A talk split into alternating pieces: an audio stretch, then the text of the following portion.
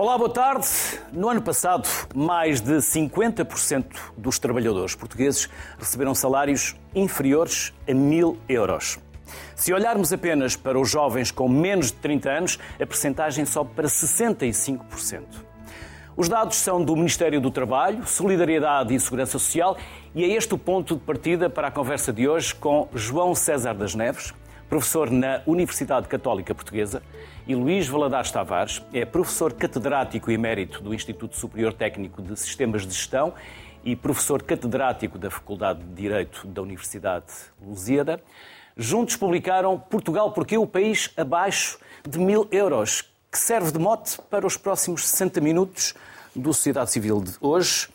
Volto a agradecer-vos a simpatia, a disponibilidade e a generosidade que tiveram em aceitar o nosso convite e o tempo que vão disponibilizar para partilhar connosco aquilo que foi a apresentação do vosso livro. Eh, eu já tive esta conversa há pouco, nos camarins, antes de começarmos. Tive o privilégio de vos ouvir. Um, fiquei triste por não ver lá mais jornalistas. Um, estariam entretidos com outras polémicas. Uh, e achamos, e achei, que aquilo que vos ouvi na Universidade Católica merecia de ser ouvido e partilhado também com quem está lá em casa, na sociedade civil. Por isso, aqui estamos, mais uma vez, com esse agradecimento. João César das Neves, porque o país do salário abaixo dos mil euros? É a pergunta que fazem. Uh, o novo livro do desassossego. O que é que aconteceu neste, nestes últimos 10, 12 anos? Bem, é preciso dizer que não aconteceram coisas dramáticas. É? A economia cresceu, enfim, tivemos uma pandemia, que é uma crise essa impar na história de Portugal, uh, mas o que aconteceu foi uma estagnação da dinâmica económica. Portanto, a economia portuguesa não cresce muito desde a viragem do milénio enfim, dois ou três anos antes. Eh, esse é talvez o facto mais significativo que não, não afeta boa parte da população, porque a economia portuguesa já é uma economia desenvolvida, já tem uma, uma economia rica. Infelizmente temos uma grande desigualdade, e nisso destaca-nos em relação aos outros dos nossos parceiros, e portanto há uma fatia significativa, e até para os trabalhadores é mais de 50%, que está abaixo daqueles valores que nós considerávamos razoáveis uh, para, para para atingir um nível de vida. E um dos problemas também tem a ver com o facto, como o salário mínimo está a subir, já estamos próximos do salário médio. E, portanto, já começa a espremer de tal maneira a distribuição que cria problemas para o equilíbrio geral da economia. Portanto, nós, nós temos uma sequência de pequenos desvios, de, de, de, erros, de, polices, uh, que nos têm empatado a dinâmica económica. Estamos a ficar para trás comparado com os nossos parceiros da Europa e isto é uma, uma pleia de efeitos que é difícil resumir. Enfim, o livro acabou por ser bastante maior do que nós pretendíamos. Nós queríamos uma coisa mais pequenina. Era esse inicialmente o projeto, mas o livro acabou por ser um livro enfim, médio em termos de tamanho. Porque exatamente as causas são muitas e vão da educação à saúde, vão das infraestruturas às questões orçamentais, vão da produtividade e dos salários às questões da, da, da lei laboral e outros temas, que são todos eles tocados brevemente neste livro precisamente porque a questão é complexa, não é uma questão simples, não há uma resposta imediata. Uhum. Luís Valadares Tavares, andamos muito na tática e não temos estratégia. Tática é o que nos faz ganhar um jogo. A estratégia é o que nos faz ganhar um campeonato.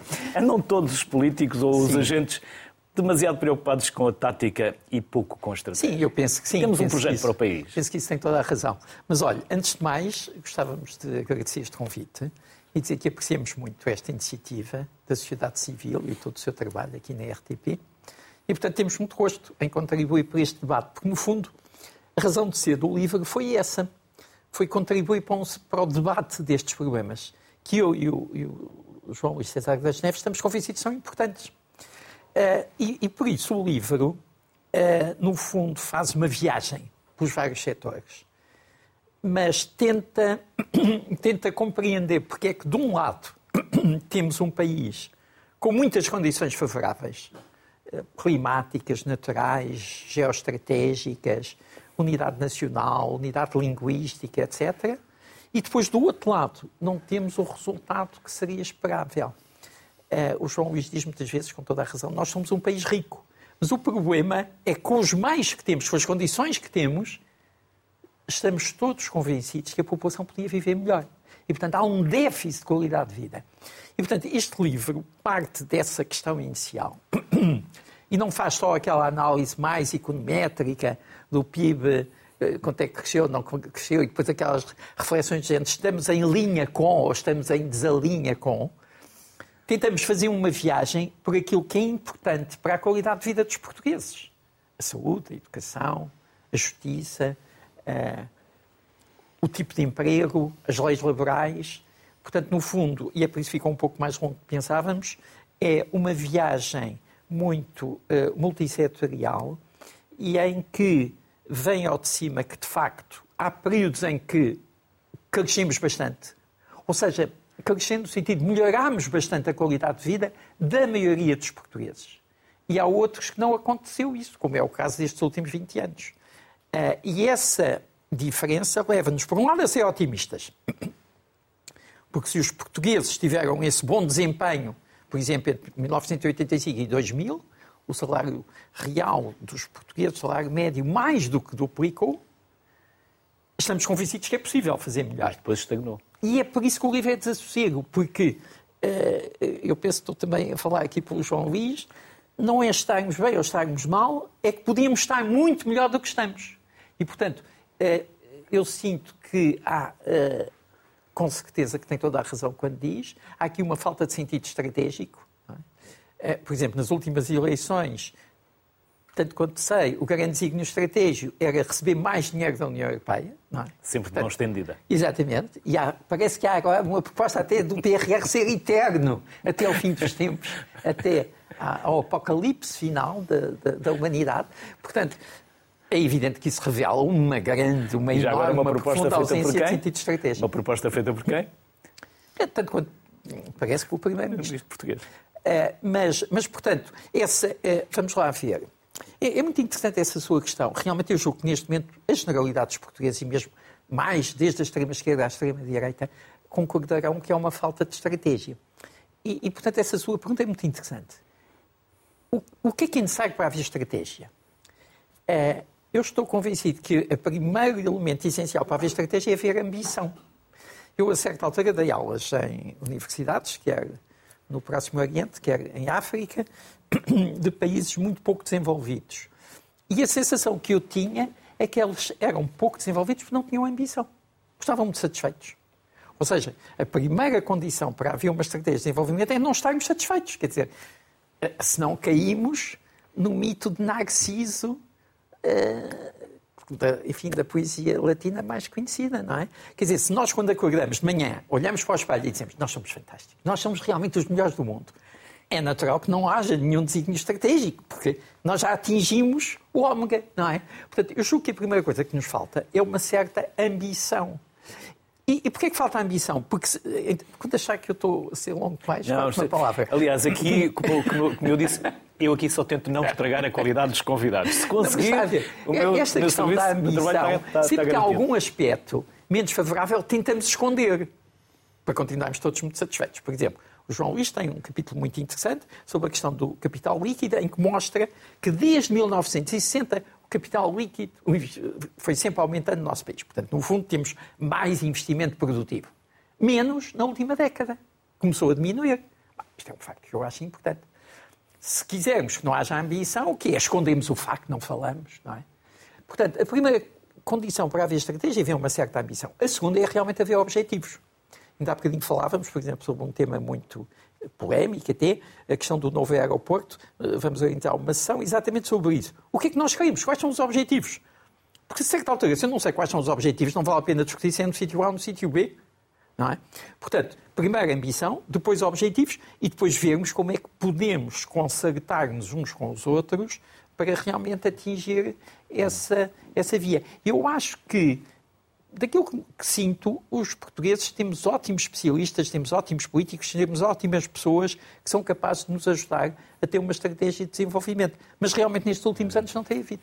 João César das Neves, somos um país rico, pertencemos ao clube dos ricos, mas depois não temos capital. E depois temos uma lei laboral restritiva. Uhum. Quer começar por aí? Porque Sim. foi uma das suas, um dos seus eixos de intervenção na altura, é, na apresentação. O problema, do, do o problema do capital é um dos problemas graves e começa logo na população. Quer dizer, a taxa de poupança em Portugal é muito baixa.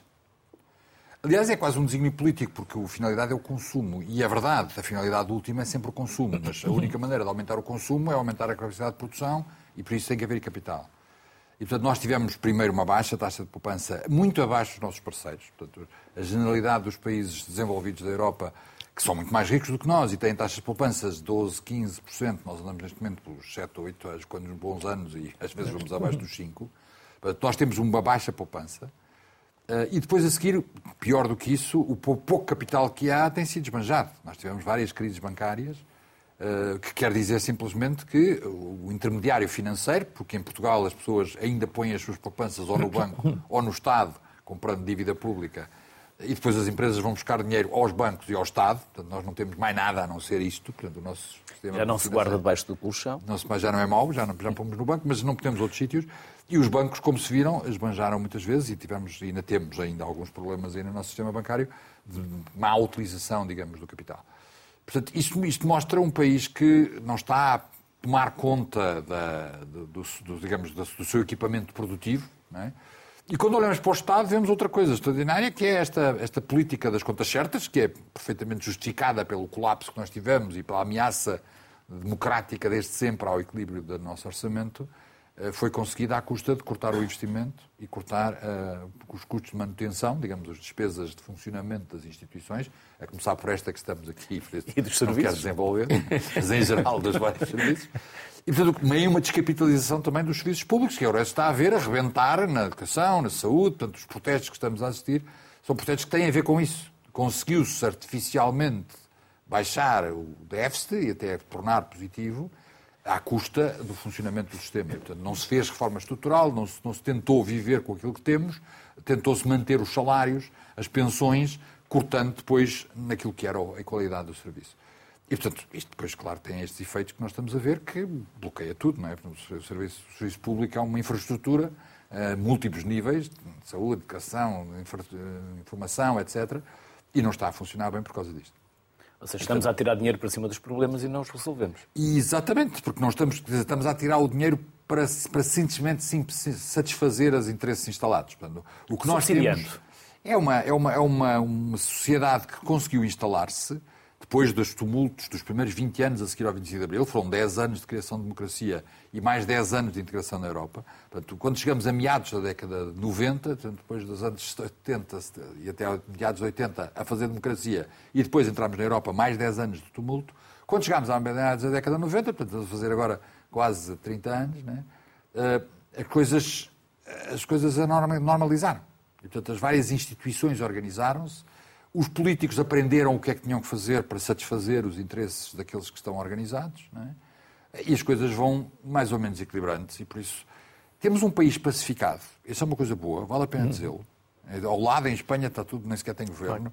Vamos para a França, é uma confusão. Para a Itália, a Alemanha. Uhum. Se olharmos em todos os nossos parceiros, é uma confusão política enorme. Nós não temos. Não temos estratégia, mas também não temos problemas. Está tudo contente, está tudo satisfeito, está tudo alimentado, digamos assim.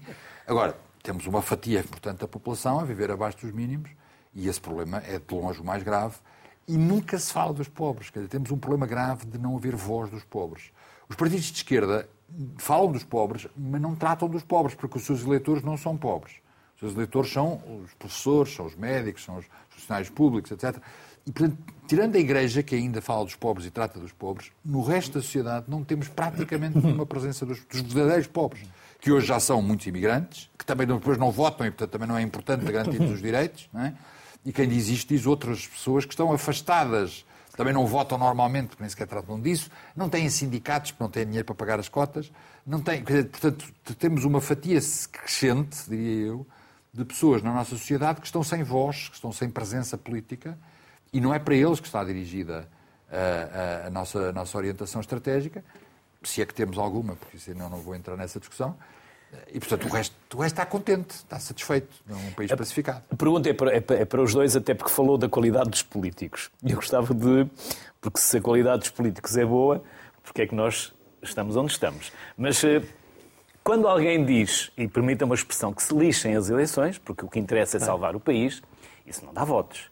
Quando alguém fala em crescimento Isso não dá votos. O que dá votos é o subsídio, é distribuir dinheiro. Por isso, o cidadão também não tem culpa. Porque obrigamos e levamos os políticos a optarem por esse caminho. Ouça, o, o cidadão, no fundo, da democracia é sempre o último responsável por tudo. Mas, apesar de tudo, há aqui, temos de ser benevolentes. Porquê? Porque nós temos uma tradição e uma organização de sociedade muito baseada no Estado, enfim, desde sempre, eh, desde a monarquia. E, portanto, nós somos uma sociedade muito estadocêntrica. E, embora a democracia, o cidadão vota nas eleições, mas tem muito pouca influência no Estado, como, aliás, o João César Neves estava a dizer, não é? Eh, nós temos pouca influência na máquina do Estado. Aliás, se começamos a ter alguma influência, eles fecham-nos o guichê. E, portanto, o assunto terminou, não é?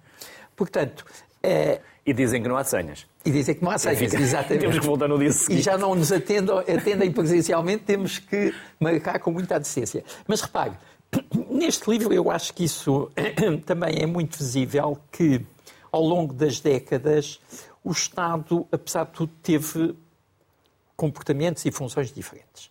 E, portanto, houve períodos em que o Estado foi um certo fator de ânimo, de, de, de inspiração, de objetos de desenvolvimento. E, portanto, ajudou o país, a, no fundo, ir construindo alguma estratégia. E tivemos outros períodos em que o Estado é fundamentalmente obstáculo. E é um obstáculo muito difícil de ultrapassar, porque tem muito poder. E quando digo Estado, não é só o Estado Central, também o Estado autárquico, os grandes municípios. E, portanto, esse Estado especializa-se muito em relação a mil e um momentos da nossa vida, em transações, em iniciativas sociais, em organizações, etc., em impostos, em criar um obstáculo. Depois a seguir cria uma taxa ou imposto associado ao obstáculo e depois a seguir vem a corrupção a economia paralela. E este triângulo é muito estável, porque cada um dos nós exige o segundo. Quer dizer, o obstáculo exige a taxa, a taxa implica eh, a corrupção a economia paralela e esta também implica o obstáculo, porque se o obstáculo desaparece, deixa de haver motivo para essa economia paralela. Portanto, nos momentos ou nos períodos em que o Estado se assumiu mais com esse papel, eh, eu acho que o país estagnou mais e, infelizmente, estes últimos 20 anos não são um bom exemplo. Portanto, eh, Mantém, mantém que temos bons políticos? não, com certeza que sim, com certeza Então, que é que temos falha? pessoas muito, Falha é o muito somos- competentes é o e capazes. Agora, a questão é saber se esses são aqueles que realmente neste momento têm mais responsabilidades e, no fundo, mais poder para influenciar Ou esses bons ou políticos saíram da política? Isso, não sei. Mas há uns que entram, há outros que saem. Mas eh, o resultado. Agora, eu isso, enfim, é uma questão que fica aberta a cada pessoa pensar, fazer o seu julgamento. O resultado é fraco. Quer dizer, eu penso que, a nível destes últimos 20 anos, eh, com os outros países da União Europeia a ultrapassar, eu tinha escrito há, há cerca de dois anos um artigo para o Observador que dizia que a Roménia nos ia ultrapassar em julho, afinal foi em setembro, errei por pouco. Portanto, com os outros países a ultrapassarem-nos, com uma estagnação do salário real, com a fuga dos jovens mais capazes para o, para o estrangeiro, eh, com os níveis de poupança baixíssimos, com o Estado a não ser sequer capaz de realizar o investimento que é orçamentado na saúde, não chega a 60%. Não é? Portanto, este orçamento que está a ser aprovado, há um valor para a saúde, muito provavelmente só 60% ou menos que 60% é que vai ser utilizado. Portanto, isso são factos que nos devem levar a fazer um juízo eh, que, no sentido de dever haver uma alteração. Alteração do comportamento do Estado e alteração do comportamento do- dos dirigentes políticos. Agora, aparentemente, a nossa sociedade tem muito, pessoas muito competentes em todas as áreas, portanto, não há motivo nenhum para acreditar que também não haja pessoas muito competentes na política, no ensino, eh, na vida social, na televisão, na comunicação social, não é? O nosso país é um, pessoa- é um país com pessoas bastante qualificadas e até ultimamente, com todo este esforço que houve de capital humano, temos mais qualificações que tínhamos há, há 20 anos. Portanto, esse é que é o paradoxo. Um país, por um lado, aumentou sua o seu capital humano, não o capital investido, mas o seu capital humano, e por outro lado temos menos resultados. Quer dizer, porque é que temos mais capital humano e menos resultados? Há aqui uma contradição. Devia ser uma igualdade, é uma inequação. João César das Neves, então falta reformar, faltam reformas, falta uma capacidade reformista, porque na verdade andamos. O país já foi feito o diagnóstico várias vezes, sabemos quais são os problemas, agora falta salvá-lo. Ah, O que a é que primeira, falta? co- a primeira coisa que fazemos no livro é exatamente listar as- os diagnósticos que ao longo dos tempos foram feitos. Este livro foi inspirado por um livro que foi publicado exatamente há 20 anos, enfim, há 21 anos já, mas foi concebido na altura para celebrar os 20 anos de um diagnóstico, Reformar Portugal, chamava-se assim. Tinha uma enorme capacidade de cap- 30 e tal capítulos, com uma data de especialistas a falar sobre esses assuntos e que não teve efeito. Eu acho que o problema não tem a ver com a qualidade das pessoas, não tem a ver com a qualidade dos políticos, não tem, tem, tem a ver com o facto de que o jogo está definido e os jogadores não querem mudá-lo. Desenvolvimento é muito desagradável. Quem são esses jogadores que têm o poder para mudar Todos as nós, regras? todas as elites, as elites portuguesas, não, é? não querem mudar o jogo. É muito desagradável fazer desenvolvimento, porque isso implica alterar aquilo que fazemos e muitas vezes eliminar a empresa para nascer outra. perder a capacidade instalada. Exatamente. Portanto, há muita gente que está contente com a situação e os políticos são excelentes políticos, jogam bem esse jogo. Jogo, é, aquele jogo que jogam, jogam no bem. Da sobrevivência. E a sobrevivência política é essa que eles estão a fazer. Mas isso mesmo quer dizer que não vão fazer reformas. No dia em que fizerem reformas, cai-lhes tudo em cima. Cai-lhes tudo em cima. A última tentativa que nós tivemos de fazer reformas a sério em Portugal, e algumas delas fizeram-se, foi com a Troika. Não tínhamos alternativas, estávamos debaixo de vigilância, digamos assim, a Troika chegou cá e impôs. Vimos como é que toda a elite portuguesa tratou. A elite portuguesa foi um fenómeno extraordinário, porque é a última grande crise, enfim, para além da pandemia, que também não, não temos ainda os julgamentos final, é muito interessante porque o que aconteceu na altura foi as pessoas todas dizerem a nossa, o culpa uma situação atual é da Troika. O médico é que está errado. Nós não estamos doentes. Não havia nenhuma razão para eles cá virem. Eles vieram cá e foi o tratamento que nos deram que deu cabo do país. Eu acho isto espantoso, quer dizer, porque nós ficamos de joelhos a Troika para pedir dinheiro. Deviam ter deixado que os funcionários públicos ou que o Estado não tivesse dinheiro no final do mês. Exatamente. E estávamos a poucos dias disso acontecer. É espantoso. Ou seja, só quando nos vai a osso é que nós, eh, é que nós Mas foi a generalidade dos comentadores, a generalidade dos políticos, a generalidade dos analistas, todos eles a dizer o que está mal nisto foi a política da Troika. A Troika fez mal porque o país estava ótimo se não fosse isso. É uma maldade terrível que os estrangeiros nos fizeram. E tiraram as culpas para o governo. O governo, na altura, era servo da Troika, portanto estava tudo errado, como se pudesse haver, na altura, uma alternativa. E, e assim que se pôde, tentou-se desmontar todas as poucas reformas que foram feitas. Felizmente, algumas mantiveram-se, mas muitas delas que foram feitas e que tiveram impactos imediatos. Por exemplo, a taxa de desemprego estava em 18%, caiu rapidamente para um terço, em poucos tempo. Hein? Porquê? Porque se liberalizou um bocadinho a lei laboral, pouquinho, a uma coisa, e isso foi suficiente para ter este impacto. Desde então está-se a dizer que é preciso voltar à lei laboral de antes da Troika, que era aquela que nos criou o buraco em que nós caímos. E, e o que eu estou a falar da lei laboral, simplesmente porque estávamos o livro fala com os salários, mas há uma enorme quantidade de outras ah, regras em que é isso, voltar àquela situação anterior, que era aquela que nos meteu no buraco. Na altura, sim, porque a culpa foi dessa, não foi, não foi a Troika que fez isto. Valadares Tavares, quer acrescentar alguma coisa? Quero, eh, Ou eu posso- acho que isto é muito interessante. Eh, Eu dou aulas de teoria de choques e um dos teoremas fundamentais é o teorema de Nash, que é o teorema de equilíbrio, em que temos um conjunto de jogadores. E a situação em questão pode não ser nada ótima, pode até ser fraca. Mas se cada jogador tiver a percepção que saindo daquele ponto de equilíbrio piora, ou o receio disso acontecer, mantém-se lá. Eu julgo que a nossa sociedade, em muitos aspectos, é o, é o equilíbrio de Nash, porque eh, nós somos risco adverso. O português é tradicionalmente risco adverso, muito especialmente as nossas elites. E, portanto, cada uma delas, cada um destes grupos pensa, se calhar a situação, a solução do jogo em que estamos não, não é assim especialmente boa, até é fraca. Mas será que eu não pioro sairmos desta? Portanto, o melhor é manter como tudo como Dizia o está. Getúlio E, Vargas, portanto, deixar há tudo como aqui está um para ver como travão fica. sistémico ao desenvolvimento. Há mudança. Como dizia o Getúlio Vargas, deixar tudo como está para ver como fica. Exatamente. Ah, e, portanto, isso é realmente aqui Ah, e uma deu maioria absoluta que ao temos. governo, quer dizer, não podemos Pois. criticar. Portanto, Ou seja, na prática é isso que os políticos funciona. querem. Pois é. Portanto, os políticos também O têm... problema está estável, eles são excelentes políticos. Está dizer estável a curto prazo. Porque agora o problema que temos é que se realmente a certa altura os jovens mais competentes se vão embora, nós começamos a ficar um país com aposentados, estudantes eh, ainda numa fase inicial e professores zangados com, com, com o governo. Portanto, não é uma solução, não é um país muito estável a médio ou longo prazo. Quando o governo diz é um que o problema não é prazo. falta de dinheiro, Claro. quando o governo diz que o problema não é falta de dinheiro, todos querem mais dinheiro. É legítimo. Especialmente quando se diz que já passaram a página da austeridade. Portanto, há que recuperar Exatamente. Ou passámos a página ou não passámos, não é?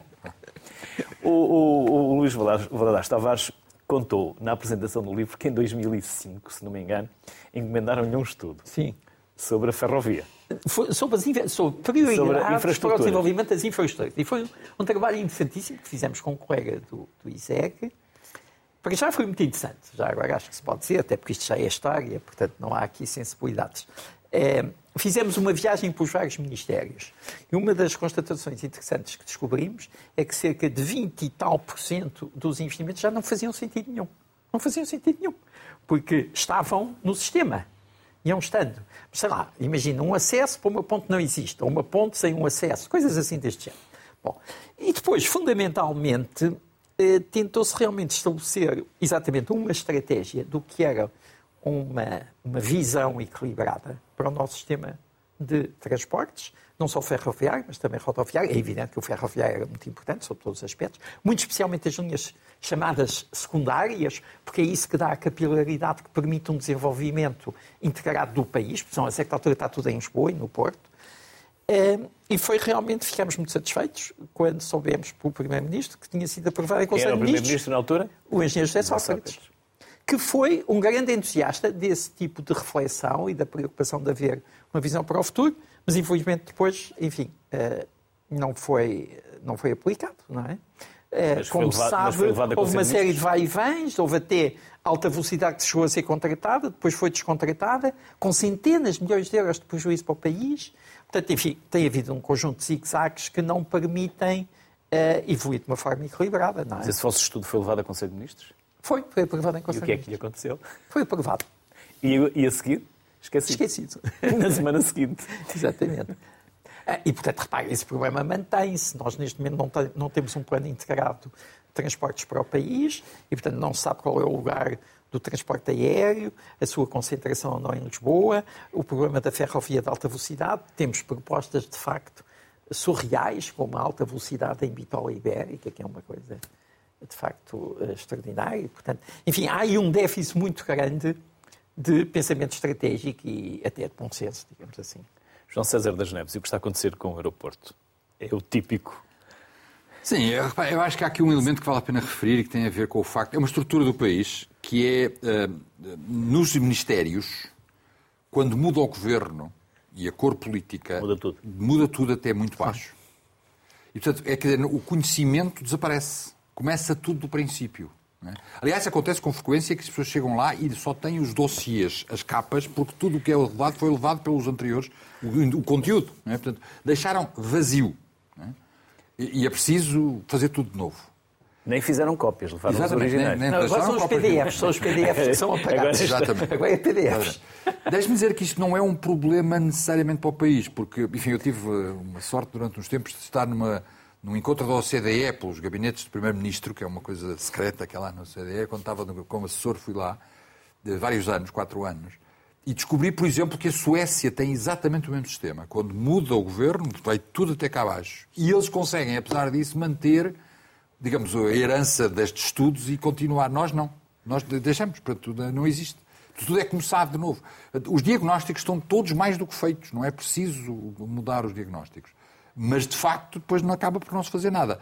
Até porque quem começa a fazer alguma coisa depois é torpedeado por aqueles muitos, que são sempre alguns, que ou vão ser prejudicados ou têm medo de vir a ser prejudicados.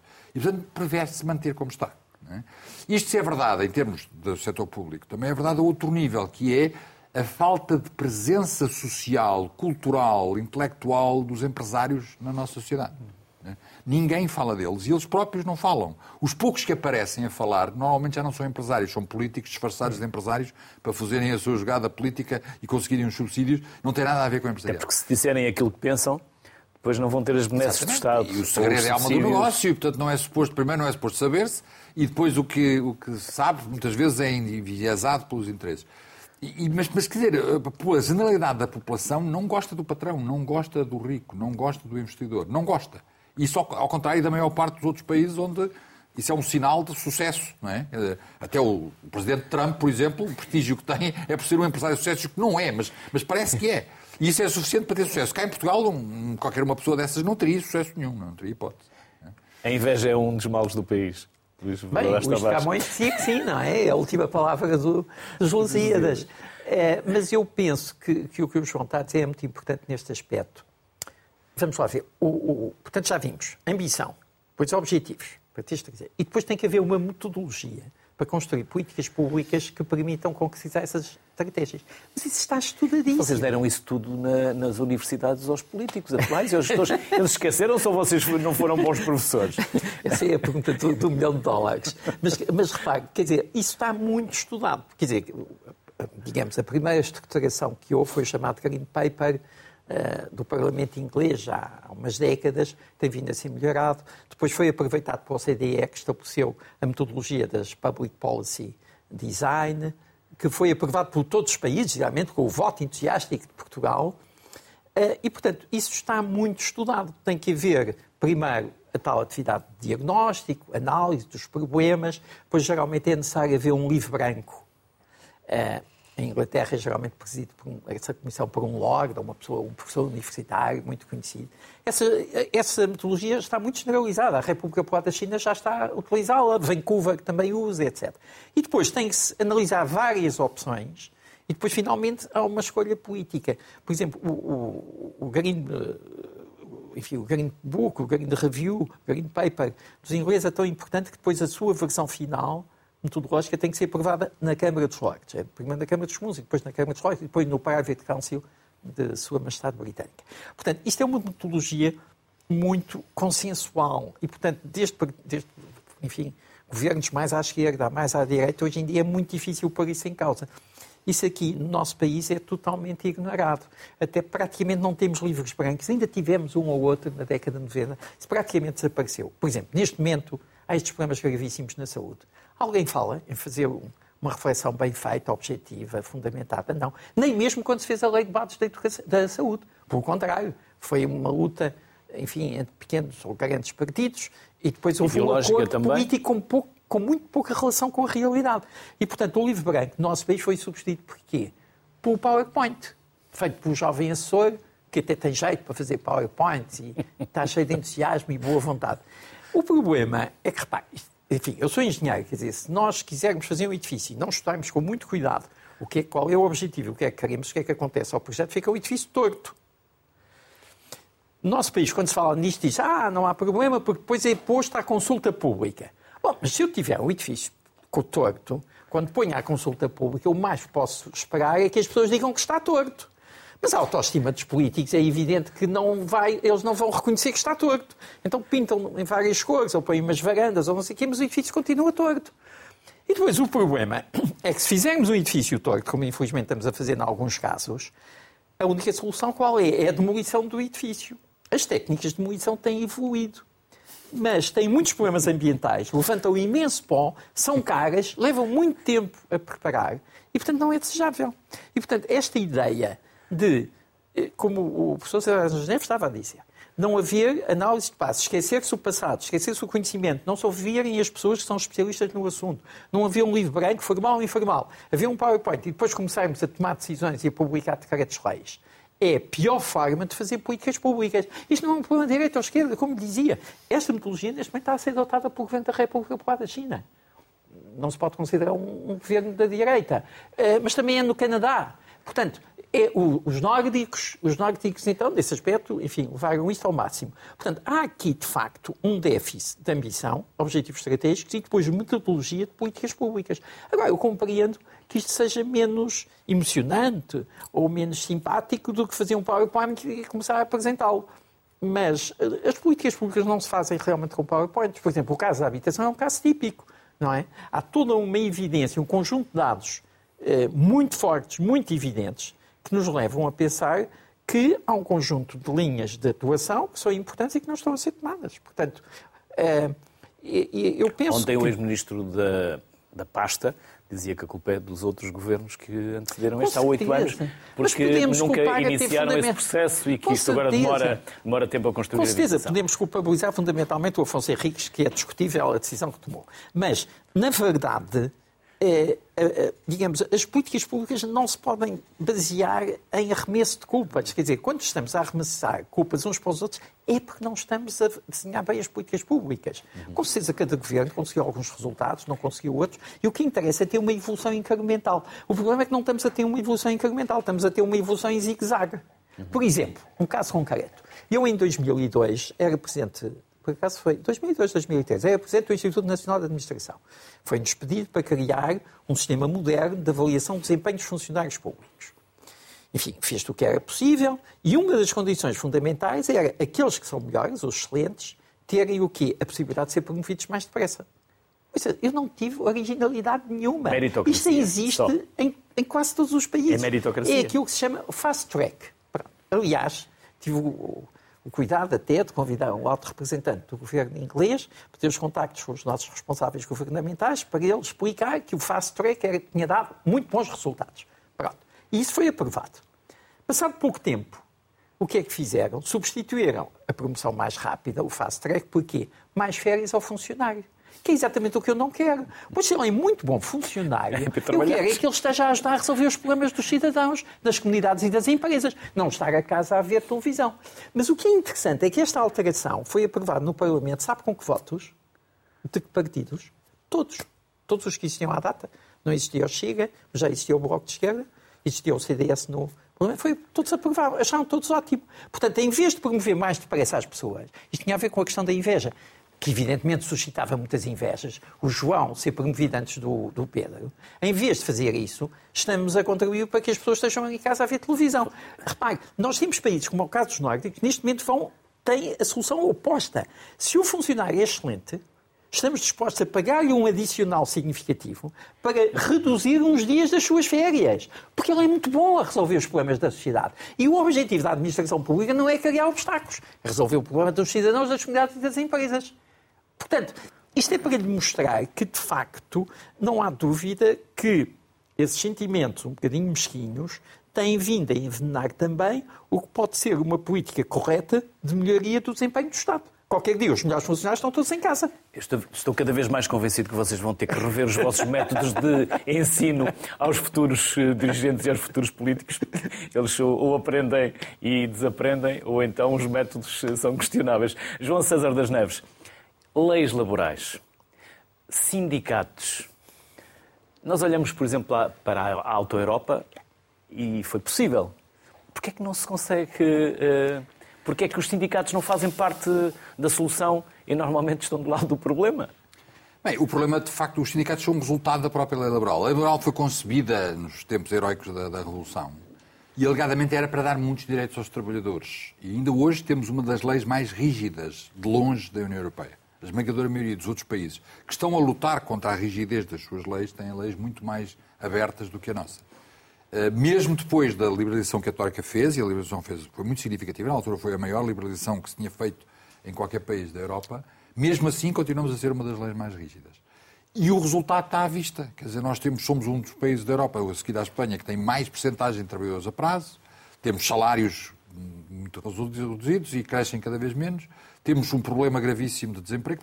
Todos estes aspectos vêm daí, não há outra maneira. Não é preciso, não é preciso perceber muito. É só copiarmos as leis dos nossos parceiros, os salários crescem mais depressa, há mais investimento, há mais criação de emprego, há mais.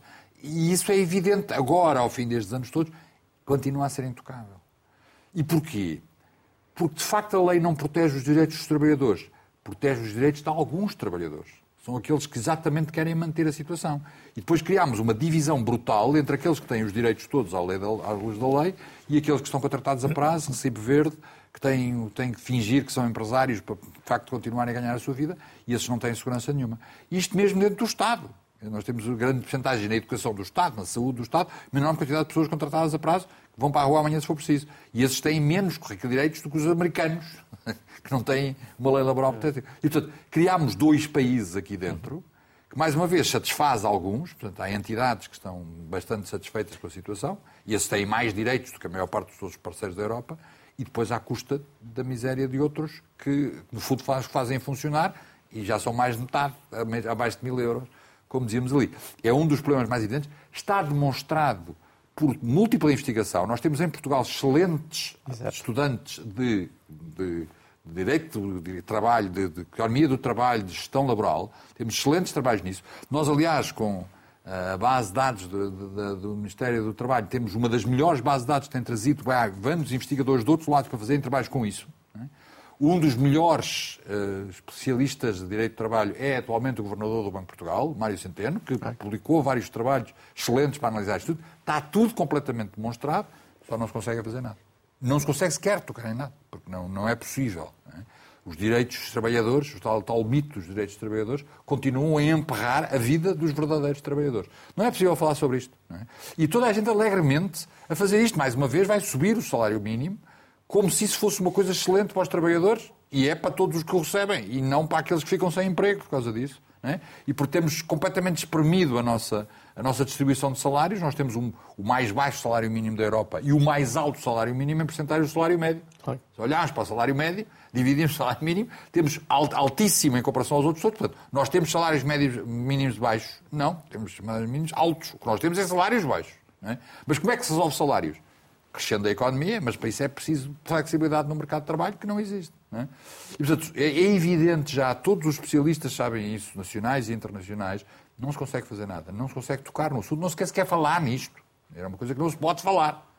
A senhora Ministra do Trabalho disse no outro dia que toda a gente em Portugal agora concorda que se deve subir o salário mínimo. Desculpe, há pelo menos um que não concorda. Se a senhora Ministra precisar, há aqui pelo menos um que acha um disparate. E não sou só eu, tenho vários colegas meus que acham exatamente o mesmo. Só ela é que ainda não percebeu essa parte, não, não ouviu estas pessoas a falar. Ou seja, perante tudo o que vocês já disseram, nós estamos todos a envelhecer. Cada vez temos o problema demográfico mais visível menos pessoas. Bem, especialmente com as crises das maternidades, quer dizer, a não ser que as pessoas vão ter as crianças a outro país, não é? Ou seja, nós temos os problemas na área da saúde, com as maternidades, com uh, tantos serviços a fechar, com tantos jovens a partir, com tantos uh, cérebros, também não gosto muito de chamar cérebros, mas talento a fugirmos, que nós gastamos, que investimos, que outros países ricos estão a aproveitar sem, sem investimento. Portanto, estamos com um problema demográfico, mais velhos, cada vez menos novos, cada vez mais despesa no Estado Social, cada vez mais despesa nos serviços.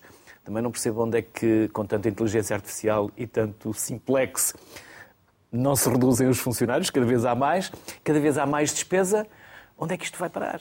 Quando acabar o PRR, quando os juros uh, começarem a, a pesar mais, quando se acabar o dinheiro da Europa, Mas, oh, oh, vamos chamar outra vez a Troika. Oh, Luís, vamos lá ver. Uh, nós não somos pessimistas, isso, uh, nós temos insistido muito nisso.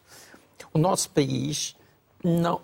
Enfim, e a generalidade dos países, o Toynbee já dizia isso. Os países em geral não têm linhas de desenvolvimento, não têm processos de desenvolvimento lineares.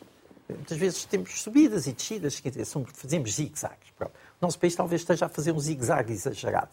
Mas, quer dizer, nós estamos convencidos, e a evidência histórica mostra, que a períodos com mais dificuldades e com mais estagnação, apesar de todos estes obstáculos, todas estas restrições, todas estas aversões ao risco, e o português é muito avesso ao risco, é, havemos com certeza de entrar numa fase de um ciclo diferente. Já agora, em relação à aversão ao risco, eu, nessa altura, Presidente do INA, fizemos um inquérito muito interessante aos jovens se eles gostavam de ser empreendedores. Exatamente a questão que estava a levantar. E 80 e tal por cento disseram que sim. Mas depois havia uma condição, era não poder correr mal, portanto, não, não correrem riscos. Portanto, gostavam de ser empreendedores, mas sem risco. Pronto. Portanto, nós temos esse problema, mas estamos convencidos que a seguir a um ciclo de estagnação haverá, com certeza, um ciclo de desenvolvimento, até porque esses problemas estão evidentes. Repare, a questão da saúde.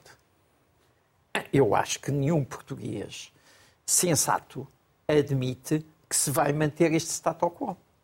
Porque tem um impacto uma taxa de esforço, de sacrifício para a população menos favorecida, até para a própria classe política, para os próprios partidos políticos. Quer dizer, eu estou convencido que é evidente que tem que haver aqui uma alteração de fundo, uma alteração qualitativa. É? Portanto, os problemas, quando a certa altura atingem uma certa intensidade, é, surge aí uma resposta, surge a capacidade do país de reagir e tomar outras iniciativas e, portanto, eu sinceramente eu não estou pessimista. Agora, não há dúvida que é muito importante debater os problemas, não os esconder. Foi por isso que fizemos o livro. E é por isso que recomendamos às pessoas que Vou o leiam. voltar a mostrar o livro. E é um livro que se lê muito facilmente, porque não tem que ler da primeira página à última. É por setores. Se estão interessados na educação, só leem o capítulo da educação. Na saúde, saúde. Do investimento, do investimento. Portanto, lê-se muito facilmente, é baseado em entrevistas, decididamente muito interessantes, feitas por uma pessoa desta casa, que é o Nicolau Santos. Nicolau Santos, e, esteve portanto, a moderar a vossa apresentação. Ah, e estamos disponíveis para participar em debates que justamente tragam... Uh, para cima da mesa estes problemas. E na medida em que os trouxer para cima da mesa, estamos convencidos que ajudamos o país a encontrar soluções. E como é que vamos... É, mas vale a pena sim, dizer sim. uma coisa, que é... Isto agora já não bate no fundo, porque nós somos um país rico. Há sempre mais um fundo. E é esse ponto que eu acho que é preocupante. É porque antigamente, quando essas coisas todas estavam... A descrição que fez dos problemas eh, muito simples do país, isto antigamente batia mesmo no fundo. E quando bate no fundo, salta. É quando vem a Troika. E, e agora não bate. Porque há, porque há o PRR. Podemos ter, podemos, podemos ter um problema financeiro, isso aí bate no fundo, se tivermos um problema financeiro, mas agora estamos a ter cuidado com isso. Portanto, aprendemos, até a esquerda aprendeu, quer dizer, tivemos um partido Alguma. socialista no poder Alguma. com apoio da extrema-esquerda e tivemos contas certas longamente, tivemos, aliás, nesse mandato, um valor positivo para o, para o, para o orçamento. Portanto, esse ponto provavelmente está aprendido, é uma lição que está aprendida pela primeira vez na democracia portuguesa, desde, desde o século XIX, desde, desde a Revolução Liberal, que nós tivemos sempre democracia com desequilíbrio nas contas e pela primeira vez estamos a ter um esforço. As, as, políticas de Bruxelas também eram diferentes.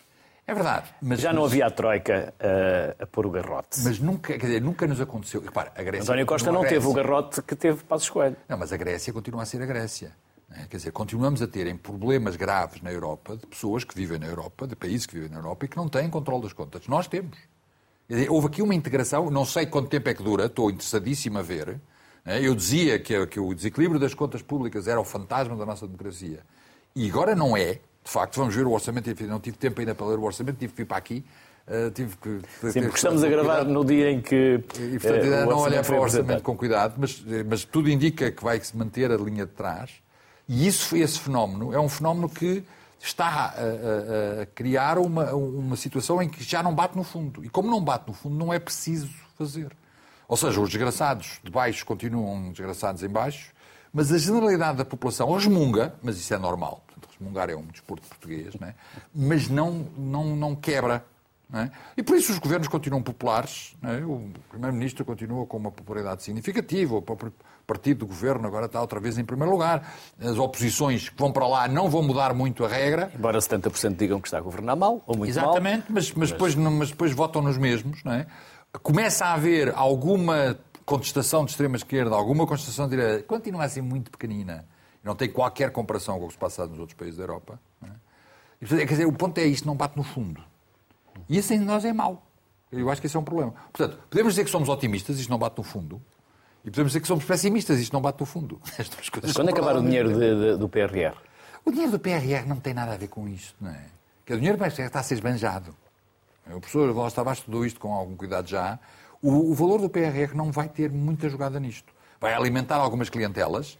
É preciso também ver onde é que isto vai ser gasto, que eu acho que não tem nada a ver com aquilo que estava planeado. Eu sempre disse desde o princípio, o que está no plano não é onde se vai gastar o dinheiro.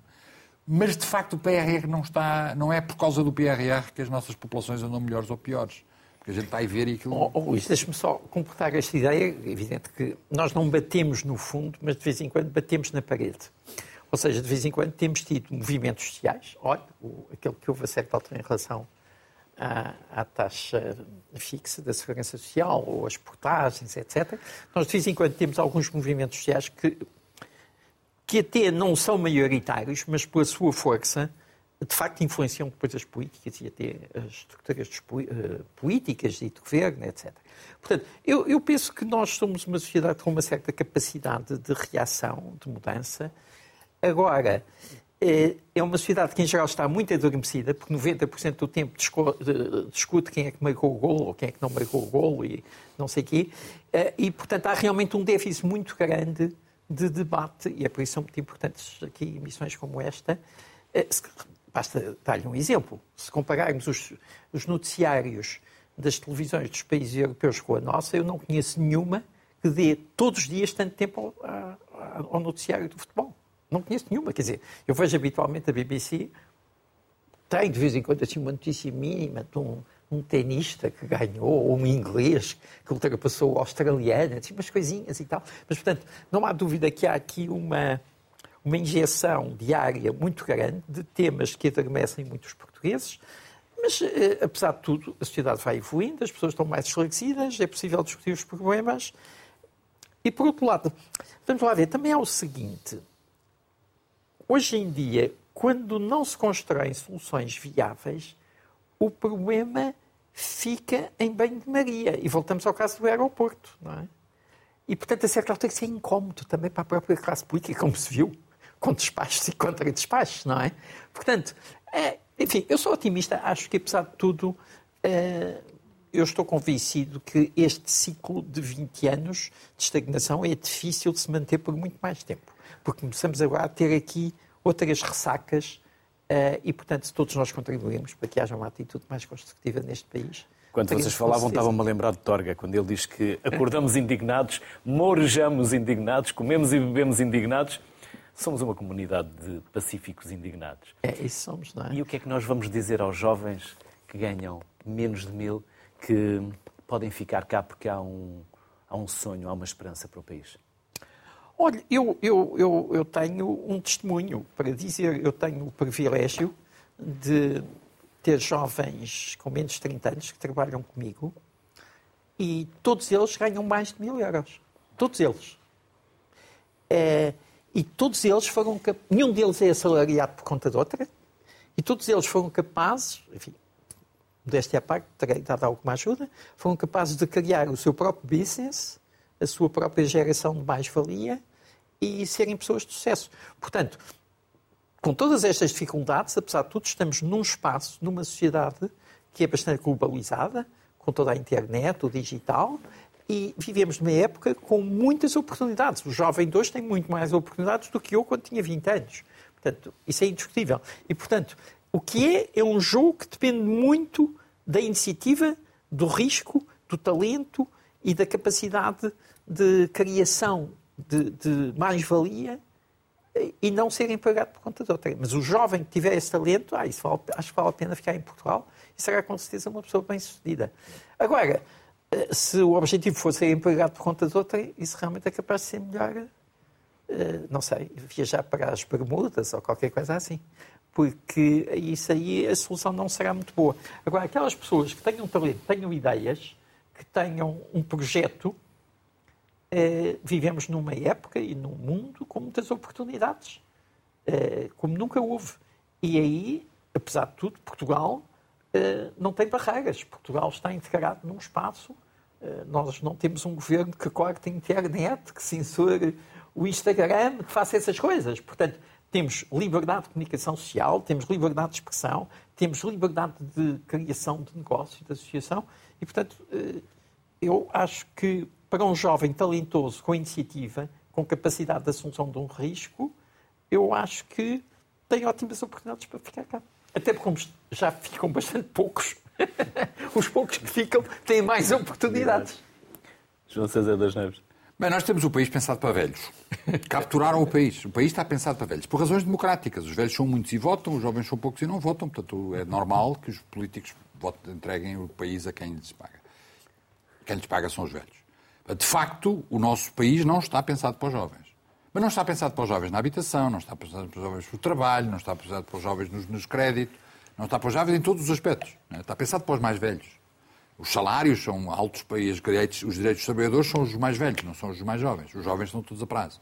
Portanto, este é um problema que foi desenvolvendo-se ao longo desta democracia, portanto, é um resultado desta democracia, e que está instalado. Né? Como é que vai evoluir, não sou capaz de dizer. Posso dizer que temos uma vantagem extraordinária, que é uma vantagem clássica, que no fundo estava por trás daquilo que o professor Oscar Tavares disse, que é nós temos uma válvula de escape da imigração. Muita gente está muito nervosa pelos nossos jovens irem embora. Eu, sinceramente... Imigrar não é necessariamente mau. Exatamente. Até porque Imigrar já não se é parte com a, com a, mala de cartão e com o garrafão de vinho. Exatamente. Não é Vão igual. e voltam, há mobilidade. É Exatamente. Primeiro, a migração hoje é muito mais agradável do que era. Dizer, os nossos avós. E criam pais, redes lá fora de que iam, que, que iam na altura em condições terríveis e onde ainda hoje muitos imigrantes estão a ser explorados. Não é o caso dos portugueses. Os portugueses têm direitos europeus, têm direitos mesmo noutros, noutras zonas do mundo. Uh, hoje há facilidades de contactos, portanto a pessoa não desaparece durante dois anos, está a semana que vem já, É, já está a falar mais com os pais. fazem e voltam quase ao Exatamente, preço e por Lisboa, né? está a falar com os pais mais do que se calhar estivesse a trabalhar em Portugal. E nós temos essa tradição, uma tradição que a maior parte dos outros países não, não tem.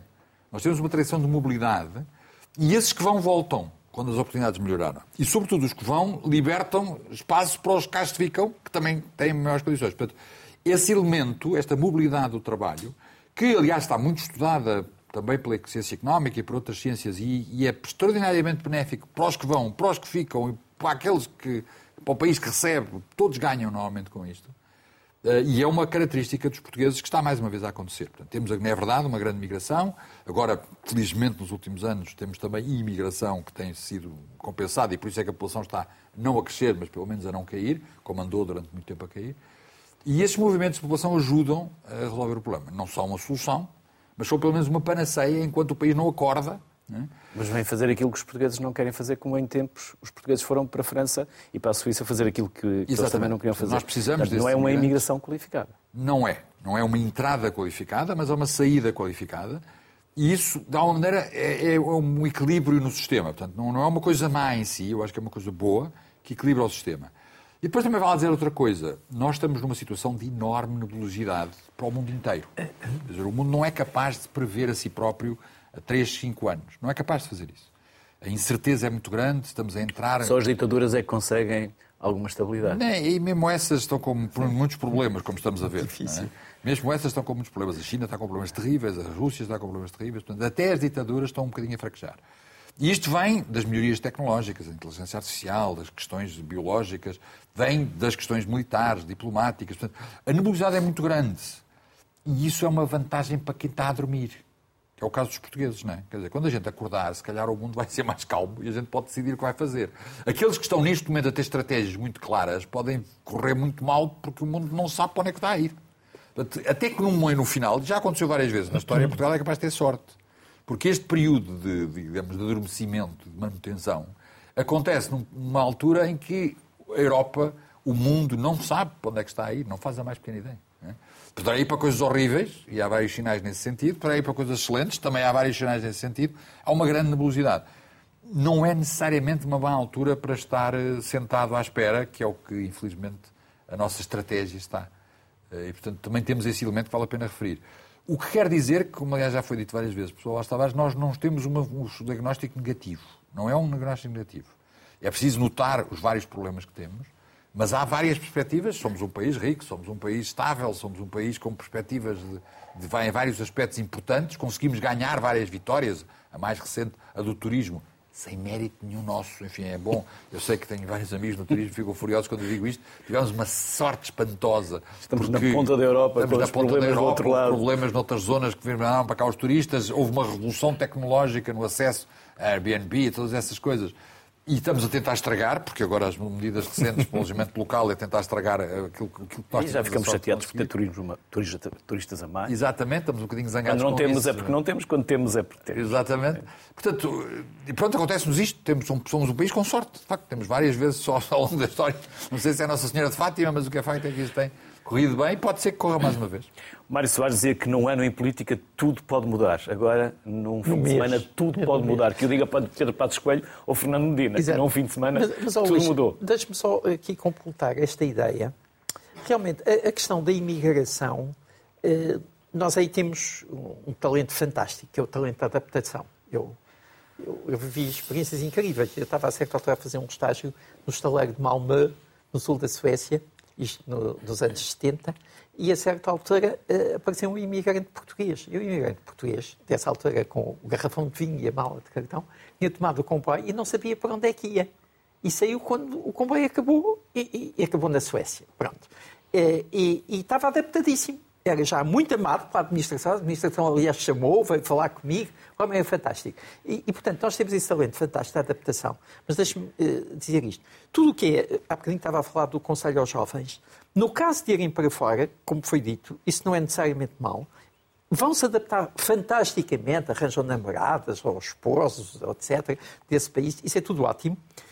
Convém muito é que construam redes que envolvam Portugal. E está a acontecer isso.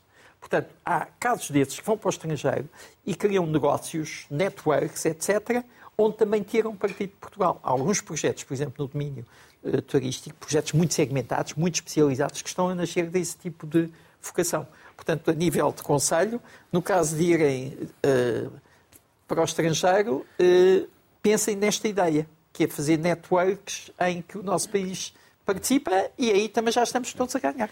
Também já lá vai o tempo em que se dizia que era muito bom quando chegava o primeiro português, mas quando chegava o segundo começavam os problemas. Felizmente isso já não é assim, as redes não, não é. estão a ser feitas e a ser, e a ser geradas com grande impacto também e benefício para, para o país.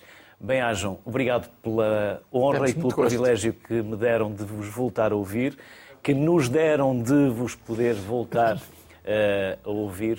Por isso, muito obrigado. A sociedade civil está sempre de portas abertas para voltarem aqui sempre que entenderem. Muito obrigado pelas Obrigado, nós. Como diz Marcos Mendes no prefácio do livro, quase 50 anos depois do 25 de Abril, mudámos muito, mas podíamos e devíamos ter mudado muito mais. Boa tarde, saúde.